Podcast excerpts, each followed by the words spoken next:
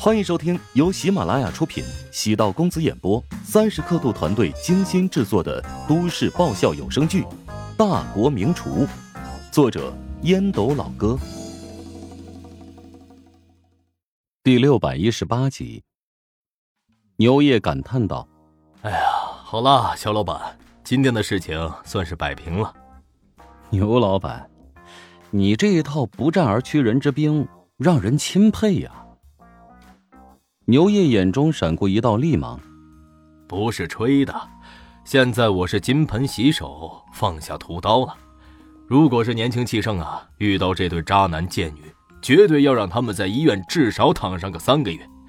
现在时代好了，社会空气得到净化，我收敛了脾气，咱呐得以德服人。焦宇和张超离开之后，乔治与牛爷聊了一会儿。牛爷听说乔治房子正在装修。让王静给他介绍了一个家具城的管理人员。乔治正愁找不到熟人，怕买家具被坑。乔治拱了拱牛业的腋下，挑眉示好道：“牛哥，你这是雪中送炭呢。”牛业爱翻白眼，不熟悉的还以为他眼睛有毛病呢。哈哈哈受不了你这小人得势的样子。牛哥，你是真心懂我啊。牛爷喜欢乔治的性格，做人特别的真实，在别人眼里，乔治很独。到了牛爷这个层次，知道孤独的好处。老虎和豹子总是喜欢独来独往，而蚂蚁才是成群结队，还有牛羊，那都是一群一群的。喜欢独来独往的人看起来都沉默，但不是无话可说，是知道自己的内心是什么样子。王静见乔治跟着那个管理人员离去，皱眉道：“乔老板还真是有趣，明明那么有钱，怎么这么抠门？”唉，这种人挺可怕的，有了钱呢，一点也不飘。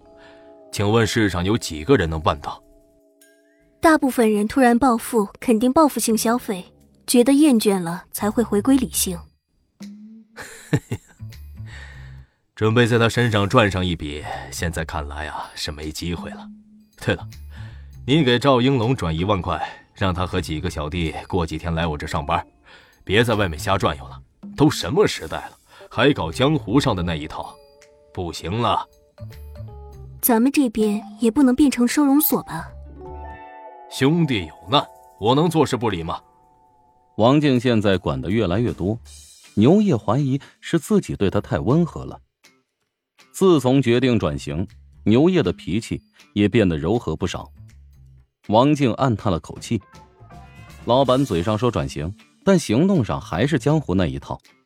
不过，牛业的家具生意现在做的不错，现在下面有二十多个经销商，这帮经销商都是当地有点地位的江湖人物，愿意拿出所有身家跟他一起拼。这帮人认识的人不多。”想打开市场，龙有龙道，蛇有蛇道。王静计算过，大约半年之后，百分之八十的经销商都能实现盈利，两年之内便可以稳定下来。刚才张超和焦宇进来，王静很担心牛业对他们动手，结果呢，牛业很好的控制了自己的脾气，让王静松了口气。只要牛业真心想要洗白自己。王静愿意豁出一切帮他。小王，听说你现在租的房子要到期了，我呢正好有一套房空着，你找个时间把东西朝里搬吧。牛业将一把钥匙摆在桌子上，王静意外的望了一眼牛业，这不好吧？嘿，跟我这么客气做什么？那房子的位置有点偏，当时装修啊花了不少钱呢。有人住的话可以通通风。省得将家具都闷坏了。虽然距离公司有点远，但交通还算方便。小区门口便有一个地铁站。如果你不住的话，我也懒得租出去，怕不知根底的人在里面瞎搞。要不我跟你租吧？哈哈哈哈哈！放心住吧。你最近这段时间工作挺辛苦，一直想给你加薪，租房算是给你的福利。至于月薪的话，每个月给你涨三千，年终绩效看公司具体运营的情况。王静知道牛业的脾气，一旦决定的事情，绝不会轻易收回。谢谢牛总了。别太感动了啊！牛业冲着王静笑了笑。乔治在家具城逛了一圈，在管理人员的帮助下，订了卫浴、厨具、涂料、定制家具等产品。心里算了一笔账，比起自己蒙着眼睛过来瞎晃悠，至少能便宜五成以上。家具属于暴利行业，一个吊灯打个三四折，老板依然还能对半赚。乔治心里苦闷呢。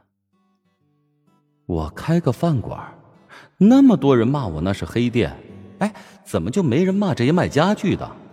难道是因为商家制定了规矩，形成默契，都卖的黑吗？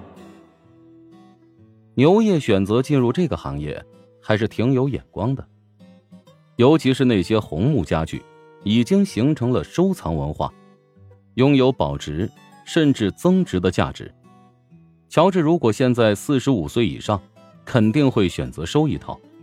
他才二十多岁，家里摆上一套红木，未免太老气横秋了。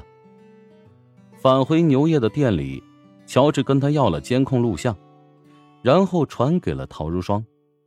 陶如霜看到焦宇和张超的狼狈样子，豁然吐了口恶气。陶如霜和管哲将七强送到医院做了简单的治疗，两人重新返回工作室。管哲，给你看一段视频。这就是你心目中的女神。